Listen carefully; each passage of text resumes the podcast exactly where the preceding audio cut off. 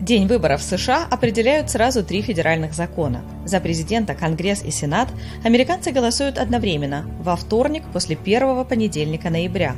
В 2020 году это третье число. Право изменить дату выборов есть только у Конгресса. Перенести голосование своим указом президент не может. В случае карантина и невозможности прийти на участки 3 ноября демократам в Палате представителей и республиканцам в Сенате, возможно, предстоит договариваться о новой дате.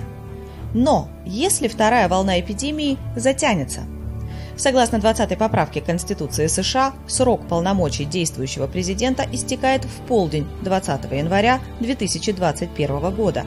Если к этому моменту выборы не состоятся, управление страной переходит ко второму человеку в очередности преемственности президентства США – к вице-президенту. Впрочем, полномочия Майка Пенса, так же как и Дональда Трампа, закончатся 20 января 2021 года. Третий, согласно порядку преемственности президентства, спикер Палаты представителей.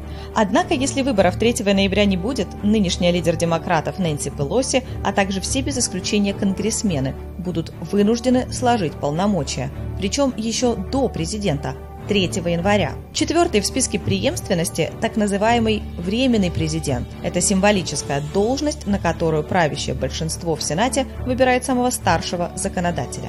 Сейчас это 86-летний Чак Грасли. Впрочем, своего статуса сенатор Грасли может и лишиться. 3 января 2021 года истекают полномочия 23 сенаторов-республиканцев и 12 демократов. Без выборов республиканцы потеряют большинство, а значит временного председателя определят демократы. Следуя правилу избрания самого старшего законодателя, им вполне может оказаться Патрик Лихи – все это – упрощенный сценарий. Если в него включить судебные иски, протесты и разбирательства на каждом этапе, картина получается и вовсе хаотичная.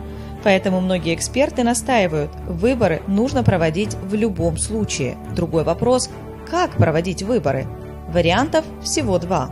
Личное голосование на участке, что может привести к росту числа заболевших. Поэтому уже сейчас почти 60% американцев поддерживают второй способ – по почте – с начала эпидемии для проведения праймерис его тестируют все больше штатов, но только пять присылают на дом бюллетени абсолютно всем зарегистрированным избирателям. Против голосования по почте выступает президент Дональд Трамп, считая, что это приведет к массовым махинациям. Однако эксперты предупреждают о другой угрозе. Чтобы наладить голосование по почте, штаты, где эта система уже используется, потратили годы, и внедрить ее до ноября по всей стране будет, скорее всего, невозможно.